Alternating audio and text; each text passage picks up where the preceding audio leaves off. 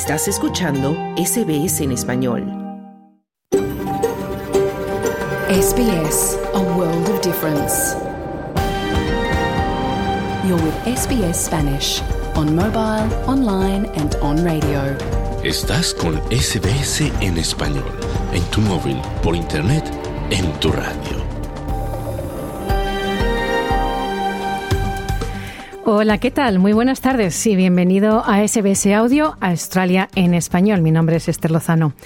Este lunes 19 de febrero del 2024 te saludo desde nuestros estudios en el norte de Sydney, en la tierra tradicional del pueblo Cameraigal. Y desde Melbourne, en la tierra ancestral del pueblo Gurungeri, Claudio Vázquez con las noticias. En SBS Spanish reconocemos la conexión continua e inquebrantable de los pueblos aborígenes y de los isleños del estrecho de Torres con sus tierras.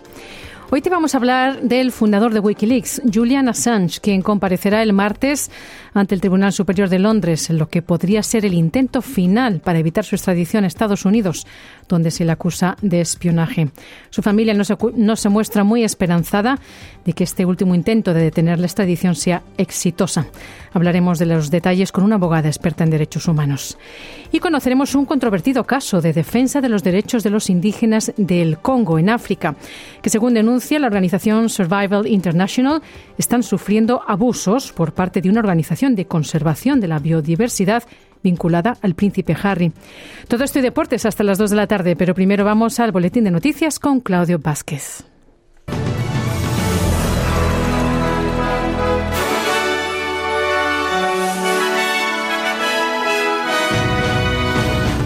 Gobierno y oposición enfrentados por llegada de decenas de solicitantes de asilo a costas de Australia Occidental. En Sydney sigue aumentando el número de escuelas que presenta asbestos en sus estructuras. Venezuela acusa a Guyana de faltarle el respeto en disputa por el Esequibo. Estos son los titulares del lunes 19 de febrero de 2024.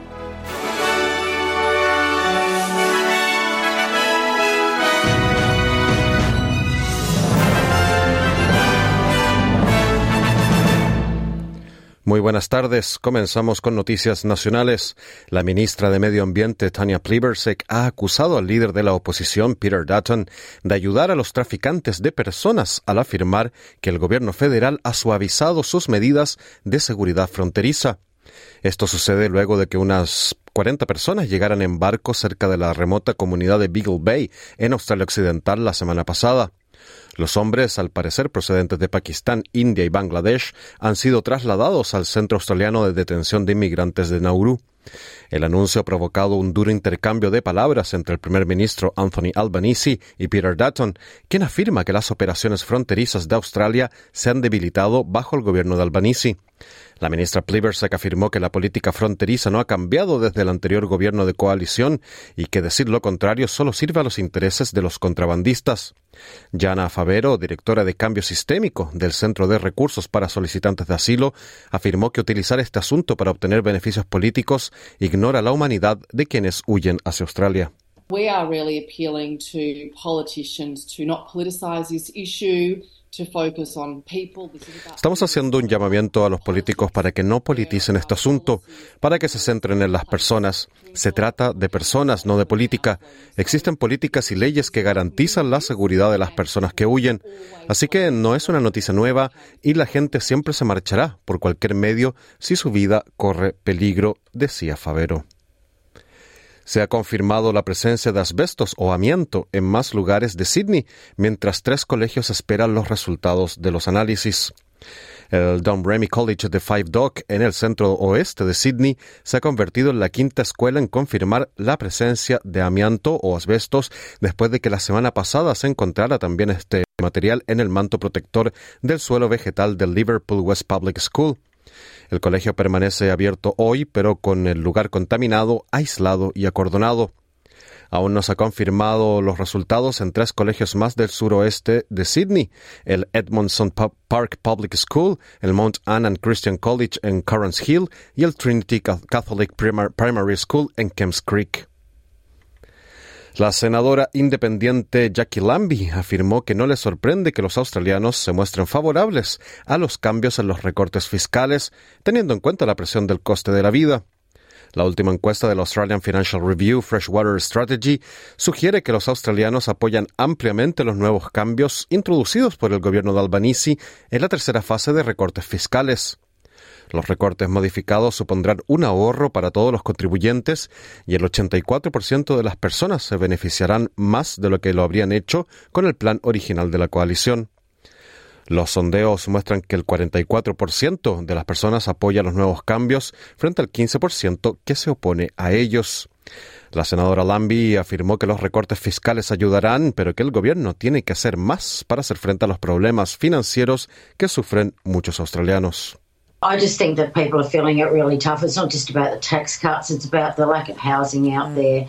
It's about the, the supermarket prices that are going Creo que la gente lo está pasando muy mal. No se trata solo de los recortes fiscales, sino de la falta de vivienda. Se trata también de los precios de los supermercados, de los carburantes.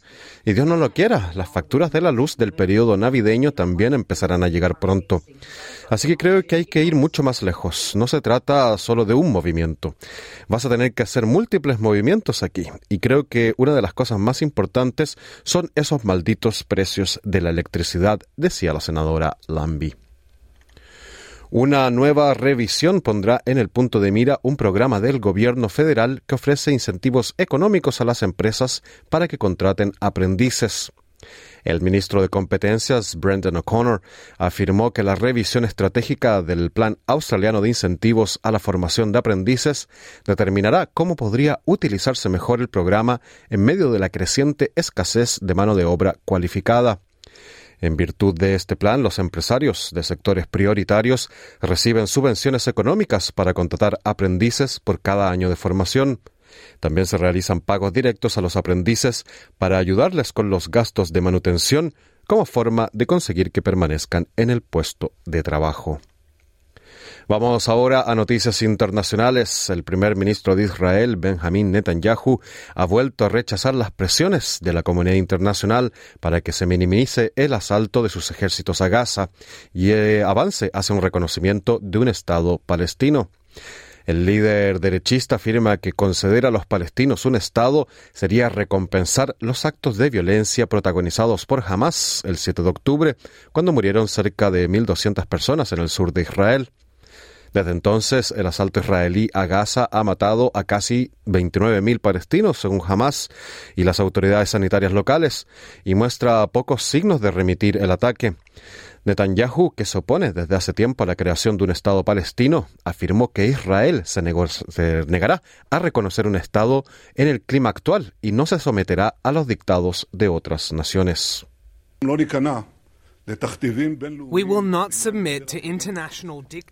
No nos someteremos a los dictados internacionales en el futuro acuerdo con los palestinos. Se lo dejé claro al gabinete y se lo repito y recalco también al mundo esta noche. El acuerdo solo se alcanzará mediante negociaciones directas entre las partes sin condiciones previas. Israel, bajo mi liderazgo, seguirá oponiéndose firmemente al reconocimiento unilateral de un Estado palestino. ¿Y cuándo quiere dar este reconocimiento unilateral? Después de la terrible masacre del 7 de octubre, no puede haber mayor recompensa para el terrorismo, decía el primer ministro israelí. La policía de Papúa Nueva Guinea afirmó que al menos 53 personas han muerto en lo que las autoridades creen que podría ser la mayor masacre de la historia reciente del país. La ABC informó que los hombres parecen haber sido abatidos a tiros en lo que la policía considera una emboscada en la provincia de Enga, en las tierras altas del norte del país. La policía dice que espera encontrar más cadáveres mientras buscan los matorrales de los alrededores. Un informe del periódico local Post Courier afirma que la violencia tuvo lugar ayer domingo y estuvo relacionada con una batalla entre dos tribus. La región es conocida por las luchas tribales y en el pasado agosto la policía de Papúa Nueva Guinea informó de que 150 personas habían sido asesinadas en la provincia a lo largo del 2023. En noticias de Latinoamérica, Venezuela acusó el sábado a Guyana de tener un continuo irrespeto hacia los compromisos que han adquirido ambos países para tratar la disputa centenaria por el Esequibo, el territorio de 160.000 kilómetros cuadrados rico en petróleo y minerales que Caracas reclama como propio. El gobierno venezolano señaló que Guyana ha incumplido sus obligaciones establecidas en el Acuerdo de Ginebra cuando se acaban de cumplir 58 años de su firma, algo que sucedió antes de la independencia de Guyana. Delcy Rodríguez, vicepresidenta de Venezuela, acusó también a Guyana por violar el acuerdo de Arguile firmado entre el presidente venezolano Nicolás Maduro y el guyanés Irfan Ali el pasado diciembre cuando se comprometieron a evitar el uso de la fuerza en medio del escalamiento de las tensiones.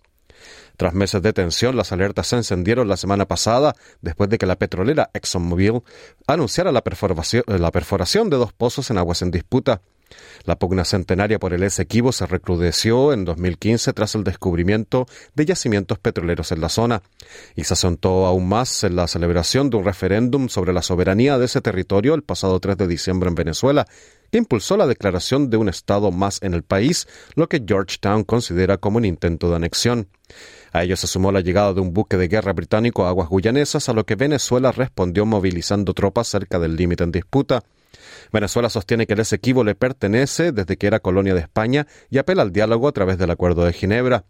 Guyana, en cambio, defiende que la disputa debe ser solucionada por la Corte Internacional de Justicia, que actualmente lleva el caso con base a un laudo firmado en 1899 que fijó las actuales fronteras. El Tribunal Supremo Electoral de El Salvador confirmó la reelección del presidente Nayib Bukele con el 84,65% de los votos en los comicios del pasado 4 de febrero. El Tribunal Electoral divulgó en su cuenta de la red social X que declaraba electos presidente y vicepresidente de la República de El Salvador al señor Nayib Armando Bukele Ortiz y al señor Félix Ulloa, respectivamente. El pasado 9 de febrero, al finalizar el escrutinio de las elecciones, el tribunal anunció que Bukele había ganado con un 82,66% de los votos válidos. Bukele debe iniciar su próximo periodo de cinco años a partir del primero de junio. El candidato presidencial de la ex guerrilla izquierdista del Frente Farabundo Martí para la Liberación Nacional, Manuel Flores, quedó en segundo lugar con 6,4% de la votación y Joel Sánchez de la derechista Alianza Republicana Nacionalista, Arena, obtuvo el 5,57% según el acta. El padrón electoral incluyó a 6,2 millones de personas, de las cuales votaron 3,2 millones, con una participación del 52,6% según el Tribunal Electoral.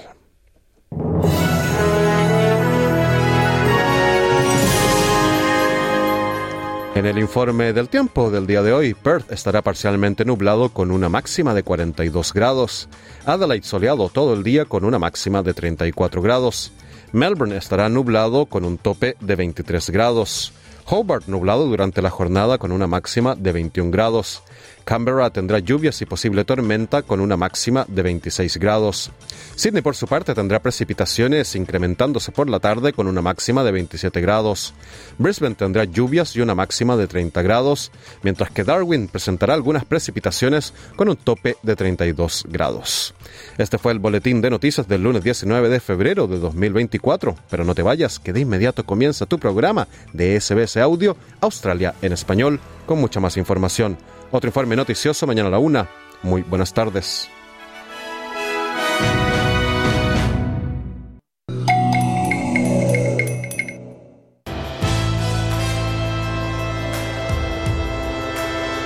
Bienvenidos.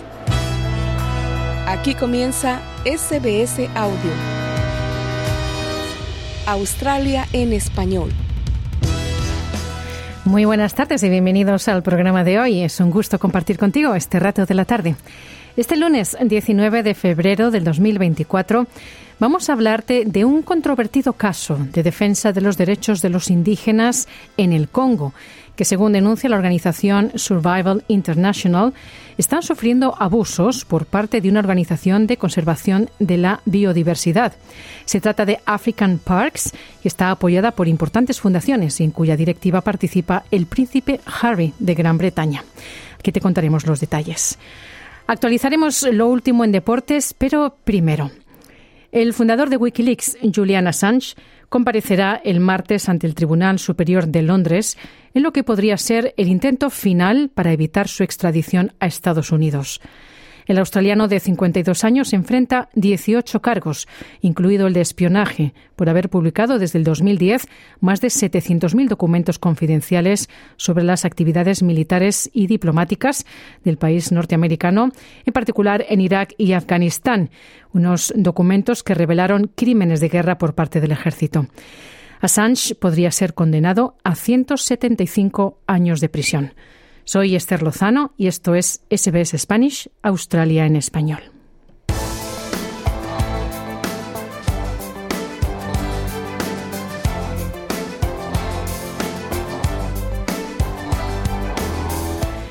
El padre de Julian Assange, John Shipton, cree que su hijo será extraditado a Estados Unidos, aunque dice tener fe en que el gobierno australiano entiende que la vida de Assange está en juego. Shipton le dijo a SBS News que cree que es probable que la apelación de esta semana fracase, pero explica que todavía existe la posibilidad de llevar el caso al Tribunal Europeo de Derechos Humanos.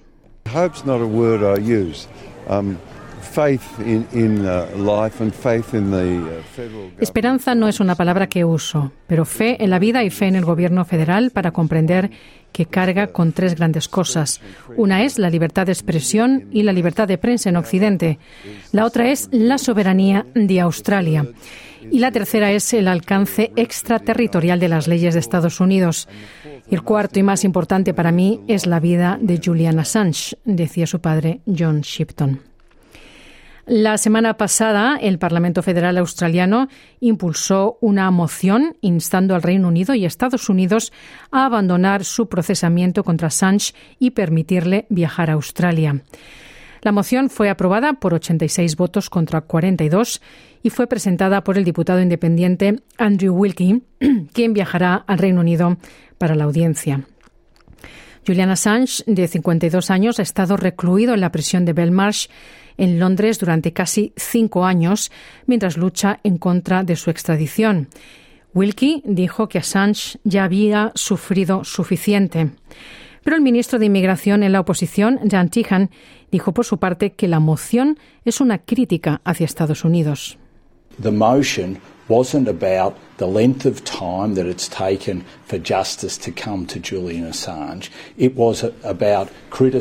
La moción no se refiere a la tardanza en la aplicación de la justicia para Julian Assange.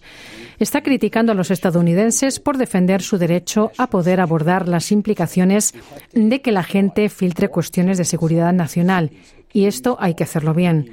De lo que se acusa a Julian Assange es de filtrar secretos de seguridad nacional y nadie debería tolerar eso, decía el ministro de Inmigración en la oposición. Y la esposa de Julian Assange, Estela Assange, cree que ahora existe un amplio apoyo público y político para que se resuelva el caso de su marido y destacó la moción de Australia en el Parlamento pidiendo su regreso a casa. Of course, politicians are responding to Por supuesto que los políticos están respondiendo a la presión pública y eso es optimista porque hay países donde la presión pública no importa, decía Estela Assange. Dijo, sin embargo, no tener esperanzas en la próxima audiencia de apelación y que ahora es una cuestión de vida o muerte. Julian will be put in a hole Julián será metido en un hoyo si es extraditado. No hay dudas sobre eso. Lo meterán en un agujero tan hondo y profundo en el suelo que no creo volver a verlo nunca más, decía Estela Sanz. Y para ahondar más sobre este asunto, esta mañana conversé con la abogada de derechos humanos Adriana Navarro. Muy bien, Esther. Muchísimas gracias por la invitación. ¿Qué argumentos nuevos se están presentando esta vez, Adriana, para evitar la extradición y qué posibilidades crees tú que tienen de resultar exitosos? La verdad es que hay un grado muy alto de preocupación en la familia de Julian y en los aquellos que están muy cercanos sobre el resultado de esta apelación, Esther. Entonces, lo que nosotros tenemos es una apelación la verdad es una solicitud de venia para apelar. La solicitud de venia va a ser vista por estos dos jueces, quienes determinarán si hay méritos suficientes para que la totalidad del reclamo de Julian sea visto por una corte en pleno. Eh, se dice que es la última oportunidad porque si él no tiene éxito en esta solicitud de venia, sucede que eh, el Estado británico simplemente confirmará la orden de extradición. No van a hacer nada distinto. Y lo único que quedaría allí entonces como una posible avenida de solución para Julian es presentar un caso frente a la Corte Europea de Derechos Humanos. Esta Corte, que rige la totalidad de la comunidad europea, todavía, solamente ve los casos cuando eh, la persona, el solicitante, ha agotado todas las avenidas domésticas.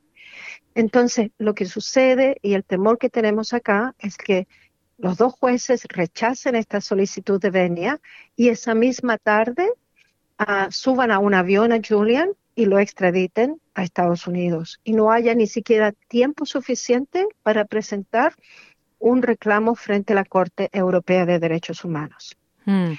¿Cuáles son los temas que Julian quisiera que se revisen? Lo primero son todos los argumentos presentados frente a la jueza del distrito Bareitza. Recordarás que fueron muchos, múltiples, sobre todo el tema de que los cargos que él tiene en Estados Unidos y en ningún otro país son de un tipo político, por razones políticas, por su postura política, y el tratado de extradición entre eh, eh, el, Reino Unido y Estados Unidos impide, prohíbe una extradición por razones políticas. Ese es el, quizás tal vez el más importante. Pero también el hecho de que la jueza Baraitza, ella misma confirmó de que había muchas razones de peso, sobre todo por la salud de Julian y por los riesgos que él enfrenta al ser enviado a Estados Unidos de un posible suicidio, pero también una mala atención a sus problemas físicos y psicológicos profundos. Mm. Y el temor de, de la jueza en ese momento de que él podría fallecer. Esos son dos, pero desde entonces también hemos sabido de los planes de Estados Unidos al más alto nivel uh, con Pompeo en su, en su momento, eh, en una conspiración para asesinar a Julian, para eh, secuestrarlo mientras estaba en el Reino Unido y obviamente sabemos también de que fue, un, fue producto, fue sujeto de un espionaje profundo y constante mientras estaba en la Embajada de Ecuador. Y eso es una infracción profunda de los derechos de cualquier demandante. Y por tanto, el caso simplemente debería, eh, debería ser eliminado, pero no lo ha sido. Son todos esos temas y otros más eh, lo que, los que Julian quiere que sean vistos. Bueno, así contados, como tú lo estás contando, suenan bastante fuertes, bastante potentes estas argumentaciones que, bueno, no han funcionado en el pasado, pero ¿qué sabes tú de estos dos jueces? ¿Qué posibilidades habría de que ellos sí que las aceptaran? La verdad es que, como te cuento, hay, bastante preocupación. Lo que tenemos, eso sí, es también una determinación muy reciente de la Corte Suprema del Reino Unido en un tema donde el, el, ministro de Justicia había decidido extraditar a una serie de emigrantes, según ellos, ilegales o asilados políticos ilegales de África. la Corte Suprema revisó esa determinación y decidió, como ley ya, de que los gobiernos deben investigar profundamente las seguridades que dan otros gobiernos sobre sus ciudadanos. En este caso, eh, lo que significa es que este precedente ah, eh, obliga a los dos jueces a considerar si los, las seguridades que ha dado Estados Unidos son válidas. Y en ese sentido, Esther, te puedo decir que las seguridades son muy condicionadas. Una serie de restricciones. Estados Unidos dicen no les, que no les preocupe al Reino Unido entregarnos a Julian Assange porque lo vamos a proteger, lo vamos a cuidar, va a estar muy bien, va a recibir todas las garantías que requiere. Pero si cambiamos de opinión, no. Entonces, ese gran pero ahora debe ser investigado. No simplemente el tribunal debe aceptar que un gobierno le da seguridades, tiene que ser investigado. Y esa es una de las novedades más grandes y tal vez lo que me da más optimismo en, en todo este escenario muy difícil. Pero recordemos que nuestro gobierno aquí en Australia y una serie de entidades de derechos humanos de mucha reputación dicen que este es un tema netamente político y la solución sigue siendo política, Esther, no legal. Mm. En este momento, si Estados Unidos decidiera simplemente desistir, uh, Julian estaría libre. O si el Reino Unido decidiera simplemente uh, expulsar a Julian del Reino Unido, él quedaría libre también. Bueno, ya lo mencionabas y la semana pasada mm, el Parlamento Federal Australiano impulsó una moción instando al Reino Unido y Estados Unidos a abandonar su procesamiento contra Assange y permitirle viajar a Australia. Un acto hasta ahora inédito, ¿no? Por parte de las instituciones australianas a este nivel. Y desde tu punto de vista, Adriana, ¿Cómo valoras este gesto y, sobre todo, qué importancia o qué peso real puede tener ante el Reino Unido y Estados Unidos a ese nivel político del que hablas? Es importantísimo. Obviamente, el propio gobierno le está diciendo a un aliado, nosotros, la mayoría del Parlamento, pensamos que este caso no debe proceder. Y allí, obviamente, como la, como la decisión en este momento es administrativa, está en manos del, del ministro de Justicia del Reino Unido, ya del Attorney General, por supuesto, el Attorney General debe tomar en cuenta lo que le dice su aliado, a Australia, donde le dicen terminemos de una vez por todo esto. En realidad, esto está afectando la credibilidad de una serie de agencias internacionales, como lo son, por ejemplo, el Departamento de Justicia de Estados Unidos, como lo es el sistema judicial de Inglaterra, como lo, como lo es Australia. Entonces, la verdad es que es altamente importante lo que ha sucedido en el Parlamento y sobre todo que la primera persona que votó y puso su firma es nuestro primer ministro, Anthony Albanese. Hmm. Adriana, ¿y entonces qué podemos esperar estos dos días, 20 y 21, cuando va a ser la audiencia pidiendo la venia para la apelación? Lo que esperamos son dos posibles escenarios, hipótesis. La primera es que sea el mismo día de mañana, eh, más bien el, 21 de ellos, en la tarde, podría el tribunal de inmediato decir no hay méritos suficientes para dar esta venia y allí, como digo, podrían esa misma noche poner a Julian en un avión y simplemente extraditarlo a Estados Unidos. Y la otra posibilidad es que simplemente los jueces se demoren varios meses y reserven su, su fallo. En el pasado lo que vimos es que un juez, un juez que consideró este tema, lo hizo en el mismo día y lo hizo escuetamente en tres páginas. De esas tres páginas, solamente uno o dos párrafos se referían a los méritos y el resto era simplemente una relación de los hechos pasados. Entonces, la verdad es que es un tema muy serio porque la vida de este editor está en peligro y no solamente la vida de él, sino que también cómo se protege el derecho a la libertad de prensa mm. eh, internacionalmente. Sí. Sí, eso te iba a preguntar si Assange es extraditado finalmente a los Estados Unidos, ¿qué repercusiones puede tener esto respecto a ese derecho a la información y también a la injerencia de países extranjeros sobre las actividades de periodistas? Lo que se ve es que se está redefiniendo entonces, eh, en Estados Unidos hay una enmienda, la primera enmienda, que dice que hay libertad de expresión. Se está redefiniendo esa primera enmienda. Es un tema uh, profundo constitucional que está siendo atacado en Estados Unidos. Ese es uno de los temas y ahora también se está redefiniendo la investigación periodística como si fuese un espionaje en cualquier periodista futuro que, que, haga una investigación que resulte en la revelación de crímenes de gobiernos y agencias gubernamentales podría ser extraditado a cualquier otro país, Esther. Es altamente peligroso para todos los, profesionales de, los medios de comunicación, que se supone que son la base de la democracia en cualquier lugar. separadamente de eso, lo que nosotros vemos en realidad es que hay una injerencia extraterritorial de un país que se dice poderoso como Estados Unidos, que eh, interviene en los temas de eh, el Reino Unido, de Australia, etcétera, porque Assange nunca ha estado en eh, Estados Unidos, nunca publicó allá. Él publicó desde el Reino Unido con un conglomerado de medios de comunicación y es el único que se ha visto ah, afectado por estos cargos de espionaje. Mm. ¿Algo más que quieras añadir, Adriana?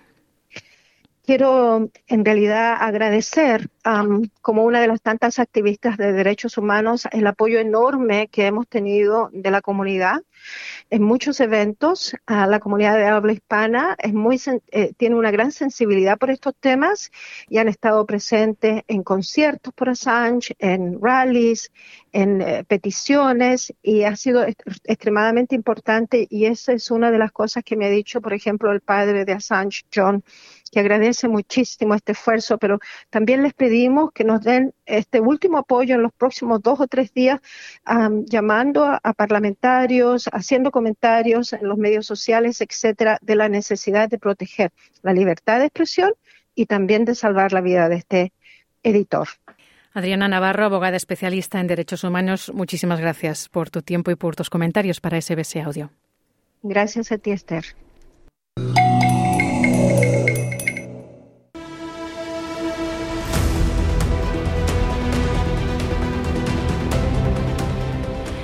La defensa y la conservación de la naturaleza se ha vuelto una tarea fundamental para asegurar nuestra propia sobrevivencia en un planeta cada vez más amenazado por el cambio climático y por la explotación excesiva de nuestros recursos. Sin embargo, en ocasiones la defensa de nuestra flora y fauna choca con los derechos fundamentales de algunas poblaciones indígenas que habitan las mismas tierras que se pretenden proteger. Así lo denuncia, por ejemplo, la Organización de Defensa de los Pueblos Indígenas Survival International, quienes acusan a African Parks, una organización de conservación de la biodiversidad y apoyada por importantes fundaciones y en cuya directiva participa el príncipe Harry de Gran Bretaña, les acusan de perpetrar abusos contra los indígenas Baka en la República del Congo. Nuestro compañero Claudio Vázquez entrevistó a Laura de Luis, vocera en España de Survival International, quien explica la denuncia. Sí, los abusos que estamos denunciando concretamente en este momento son los que han tenido lugar en el Parque Nacional de Otsala-Kokowa, en la República del Congo. Es un parque nacional que gestiona esta organización conservacionista que es African Parks. Y bueno, pues a raíz de años de investigaciones y también eh, esta investigación que ha desarrollado de, Daily Mail, eh, este tabloide británico, pues se han sacado a la luz innumerables pruebas de atrocidades terribles que los guardaparques o la milicia armada de African Park se ha cometido contra la población indígena local vaca, que es la población originaria de este parque. Esto es algo que la organización conocía desde hace años porque desde el Survival International lo hemos puesto en su conocimiento de forma reiterada. Y Laura, bueno, según entiendo, el príncipe Harry de Reino Unido, ¿no? Tendría una relación de colaboración con esta organización llamada African Parks. ¿Qué acciones esperan ustedes de parte de Harry y también de otros colaboradores de African Parks para que este conflicto se dirima de buena forma? El vínculo que existe entre el príncipe Harry y African Parks es que desde el año pasado, desde 2023, ocupa un cargo de máxima responsabilidad dentro de esta organización conservacionista. Fue mm, elevado a miembro de la junta directiva después de ser su presidente durante seis años, es decir, que está entre las pocas personas dentro de la organización que, toman pues, decisiones sobre la misma.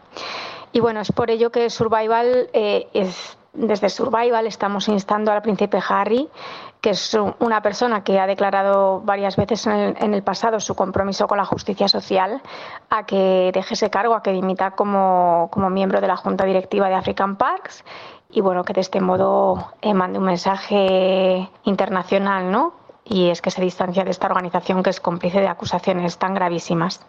Y Laura, estas denuncias que se están realizando han sido llevadas también a la justicia en el Congo, país de origen de este conflicto.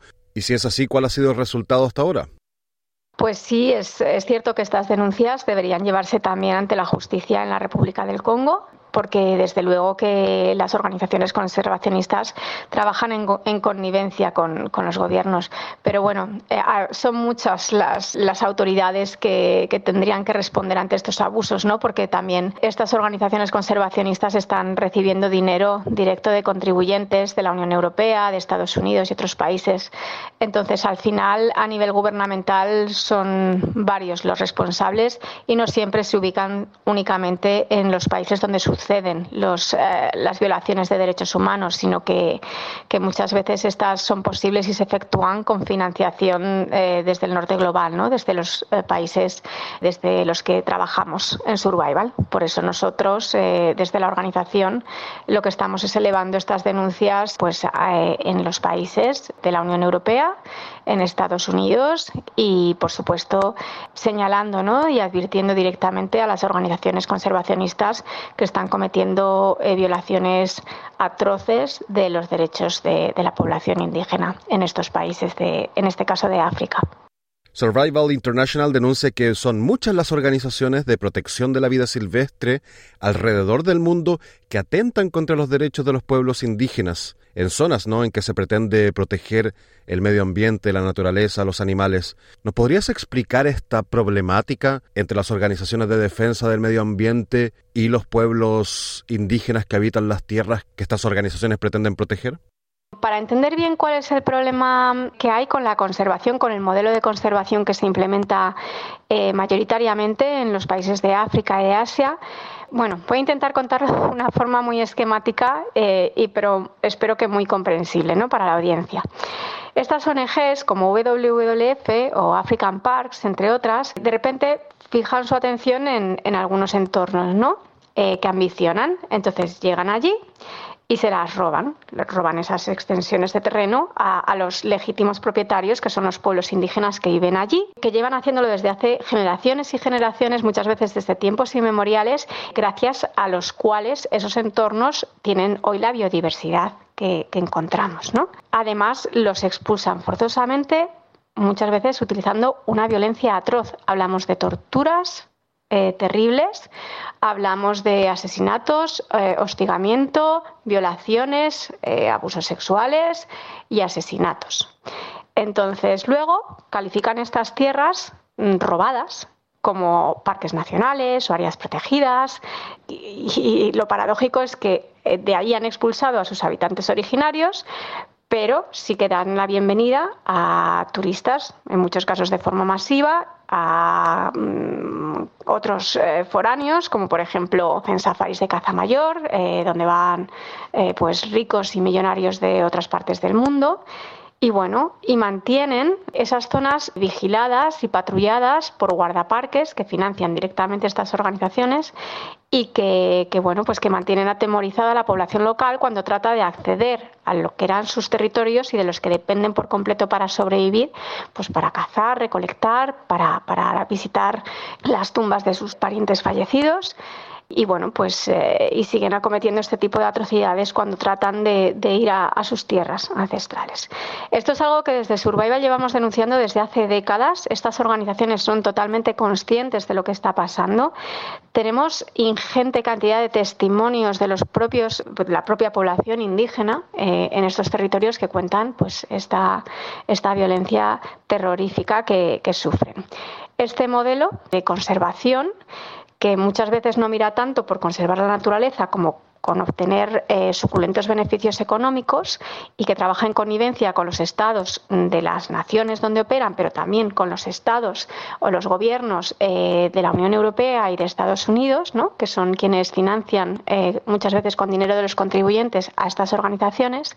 Bueno, pues este modelo es puramente colonial y racista. Y es verdad que la imagen que llega al norte global de la conservación es, eh, está hiper mega dulcificada y no tiene nada que ver con el estado de conflicto y de guerra que viven los pueblos indígenas que son expulsados con esta violencia horrible de sus territorios ancestrales. ¿no? Esto es algo que no se consentiría en ningún país eh, del norte global. Eh, si en Australia llega una organización y de repente ve que una zona pues es beneficiosa para sus objetivos.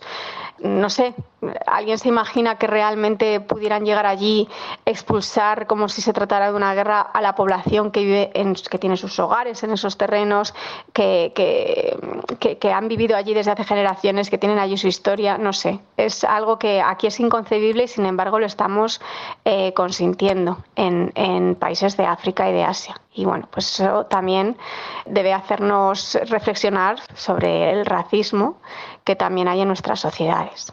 Y Laura, considerando toda esta problemática, ¿tú crees que es posible conjugar, por una parte, la protección de la vida silvestre, algo que es muy importante, pero a la vez sin violar los derechos de las poblaciones indígenas que habitan estas mismas tierras, que los animales que están en peligro de extinción o que deben protegerse?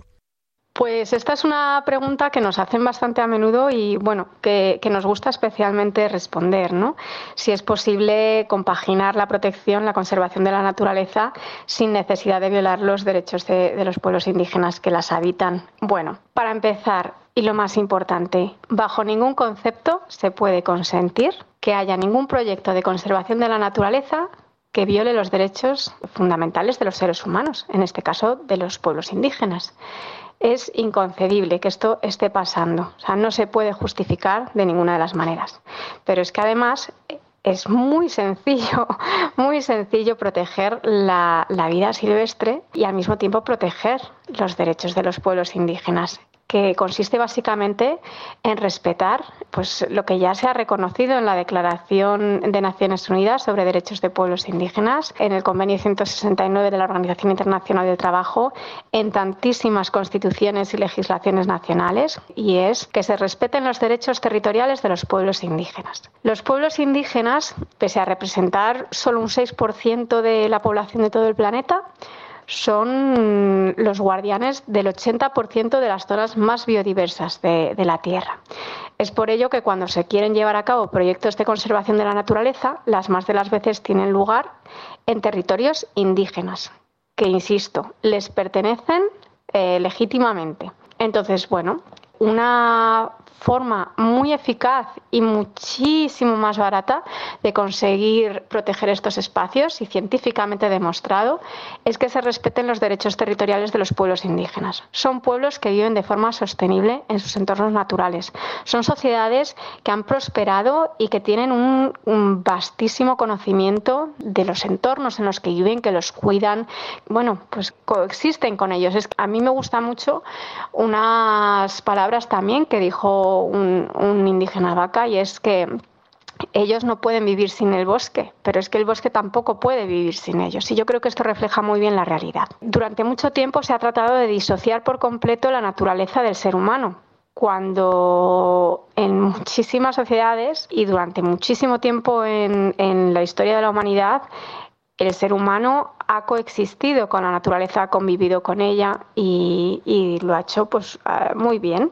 ¿No? Entonces, lo que no puede ser es porque haya una sociedad mayoritaria en este momento en el mundo eh, que sea industrializada, eh, que no coexiste con la naturaleza, sino que la destruye, vive a costa de destruir la naturaleza, sea la que se imponga y, y bueno, pues justifique genocidio que es lo que están afrontando, sobre todo este genocidio verde, ¿no? Eh, en el caso de, los proyectos violentos de protección de la naturaleza que violan los derechos de los pueblos indígenas, pues no, no se puede consentir que, que esto esté pasando hoy en día. Laura de Luis, vocera de Survival International en España, muchas gracias por conceder esta entrevista a SBS Audio Australia en Español. Muchas gracias. Era Claudio Vázquez con esa entrevista. Y respecto a la respuesta de African Parks ante estas acusaciones, la organización ha publicado una declaración, la publicó en el mes de enero, diciendo, y abro comillas, que African Parks tiene una política de tolerancia cero ante cualquier forma de abuso y está comprometido a defender los derechos de los pueblos locales e indígenas.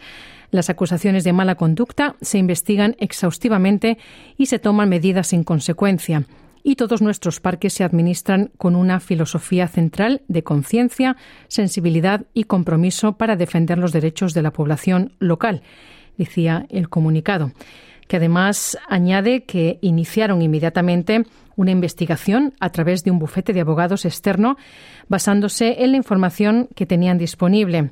Y también dicen que instaron a Survival International a que proporcionara todos los datos que tuvieran y dicen en el comunicado que es lamentable que hayan decidido no cooperar a pesar de repetidas solicitudes y seguimos pidiendo su ayuda, dice este comunicado de African Parks.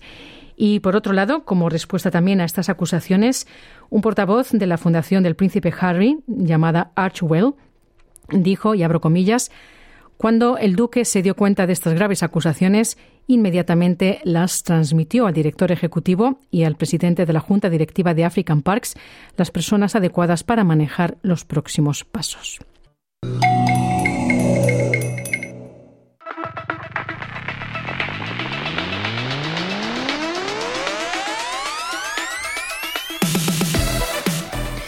Ya llegamos al tiempo de los deportes y ya está con nosotros en la línea nuestro compañero Juan Moya. Hola Juan, buenas tardes. Buenas tardes. Vamos a empezar hablando de fútbol y de las Matildas, porque están concentradas en Dubái de cara a un partido clasificatorio para la Olimpiada. Cuéntanos. Claro que sí. Desde hoy todo el plantel, las 23 eh, jugadoras convocadas por Tony Gustafsson, eh, están en Dubái o están por llegar a Dubái para iniciar su concentración, preparar el, partido que juegan el fin de semana. El sábado de Australia juegan el partido en Tashkent, Uzbekistán, partido clave para llegar a las Olimpiadas.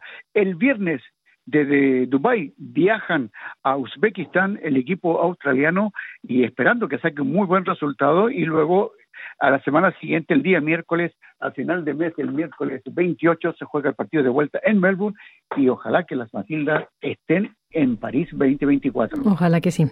Seguimos con el fútbol, ahora hablar de la A-League, porque hay resultados del fin de semana, partidos de la Liga masculina y femenina. Claro, comenzamos con la femenina, donde ayer jugaron simultáneamente los dos equipos que están punteros el campeonato. Melbourne City repartió puntos frente a la de la United empatando 1-1 y West de, United derrotó 3-0 al Wellington. Con estos resultados, el Western United es el puntero del campeonato femenino con 32 puntos, seguido del City con 31. Y en varones, el Central Mariner en un gol de penal en los últimos minutos del partido derrotó 1-0 a Western Sydney Wanderers y la gran sorpresa el Wellington Phoenix derrotó del local al MacArthur por 2-1. Con este resultado Wellington suma 36 puntos en la tabla de posiciones, es el puntero absoluto del campeonato de la A-League masculina, seguido del Central Coal Mariner con 31 puntos. Mañana en Melbourne hay un partido de la fecha número 12. Melbourne Victory recibe al Western United Clásico en Victoria.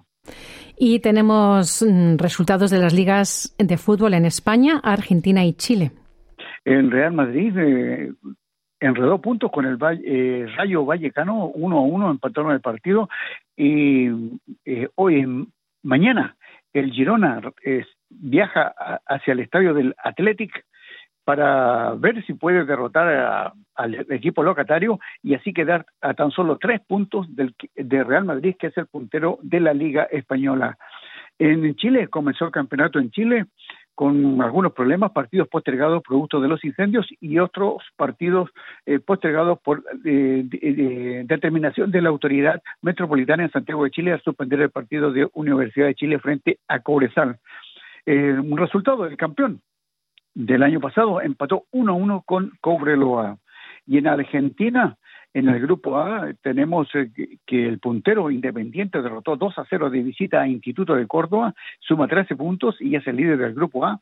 Y en el grupo B, eh, Lanús derrotó a Boca Juniors 2 a 1 y Lanús quedó con 12 puntos, segundo en el grupo B, detrás de Godoy Cruz, que suma 16.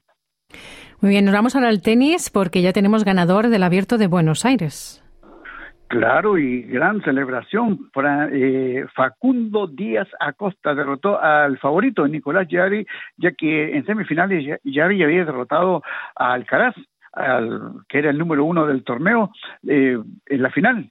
6-3, 6-4 y Facundo Díaz levanta su primer trofeo eh, profesional ganando un torneo ATP. Recordemos que Facundo Díaz también viene de ganar los Panamericanos en Santiago de Chile el 2023. Así que muy buena actuación, feliz eh, Facundo Díaz, que también llegó a este torneo por una invitación, mm. no estaba clasificado, así que gran mérito para este tenista argentino de, de tan solo 23 años. Bueno, excelente. Y también tenemos ganadora del Abierto de Qatar. Iga Fiatet, en la final, la número uno del mundo derrotó a la número tres del torneo, a Elena Rivaquina por 7-6-6-2 y sigue levantando trofeos eh, y confirma por qué es la número uno del, eh, del tenis eh, femenino 2024. Y también hay que decir que el italiano Yannick Sinner, que fue el vencedor del Abierto de Australia, está en racha y ha ganado también el Abierto de Rotterdam. Claro, derrotó al australiano Alex de Miñaur por 7-5, 6-4 y con esto suma 12 triunfos consecutivos. Eh, partió eh, el año pasado ganando la Copa Davis en Málaga, luego ganó el Abierto de Australia y ahora gana el Abierto de Rotterdam. Es espectacular y ya está número 3 del mundo. Bueno, y Nadal sigue dando noticias porque está jugando al golf y está ganando. Cuéntanos. Claro, jugó un campeonato de Baleares, Mid Amateur, era el favorito y lo ganó con siete golpes eh, de ventaja. Confirmó que es muy buen, muy buen jugador de, de, eh, golf, eh, pero dice que él su deporte número uno es el tenis, ya tiene programado en, en marzo volver a, jugar tenis, una exhibición el 3 de marzo en Las Vegas y luego el Master 1000 de Indian Wells si todo ande bien. De lo contrario, va a seguir jugando golf. Eh, indudablemente que tiene talento y no cualquiera gana un torneo de golf, aunque sea amateur. Mm. Nos vamos a llegar a la Fórmula 1 porque empieza pronto la primera fecha.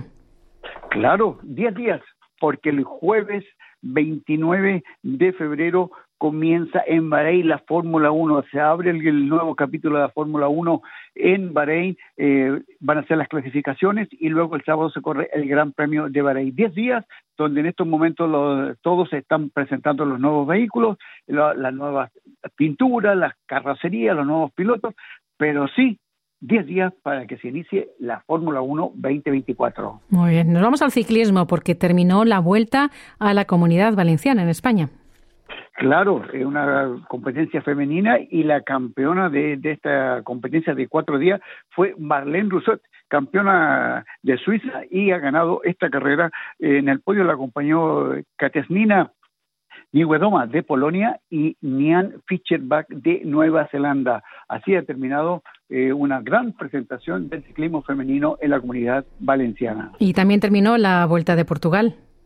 Claro, una Vuelta de Portugal que es la Vuelta del Algarve, donde en la última etapa, la quinta etapa, la ganó el colombiano Daniel Felipe Martínez, pero no le alcanzó para ganar la vuelta, ya que Renko Benepol de Bélgica es el campeón de, la 50 edición de la vuelta a Alberga, seguido de Daniel Felipe Martínez de Colombia y Jan Trakni de Eslovaquia. Así ha culminado otra vuelta del ciclismo eh, eh, World Tour de la temporada 2024. Muy bien. Y nos vamos a la natación porque terminó el Mundial. ¿Cómo quedó el, medallero, Juan? Bueno, el medallero quedó con Estados Unidos, dominó la natación con ocho, medallas de oro, eh, seis, seis de plata y seis de bronce, y Australia terminó tercero con tres de oro, nueve de, plata y cuatro de bronce. En la última, en el último día, en los 50 metros de espaldas masculino, Isaac Cooper de Australia salió campeón del mundo, y el, el 4 relevos eh, femeninos, Australia también se proclamaba campeón del mundo en esta categoría. No hubo grandes nombres en las competencias de natación porque todos los, nadadores están concentrados para llegar al 100% a París 2024. Bueno, y terminamos con atletismo porque ha habido un récord en los Países Bajos. Cuéntanos.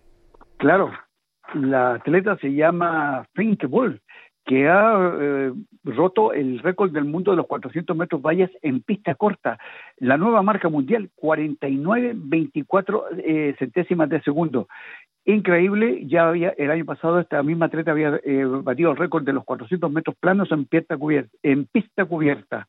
Ahora ha sido en pista corta y espera también poder batir los récords del mundo en las Olimpiadas de París. Bueno, esperemos que sí. Pues muchas gracias, Juan, por toda la información deportiva. Buenas tardes, buena suerte. ¿Quieres escuchar más historias como esta?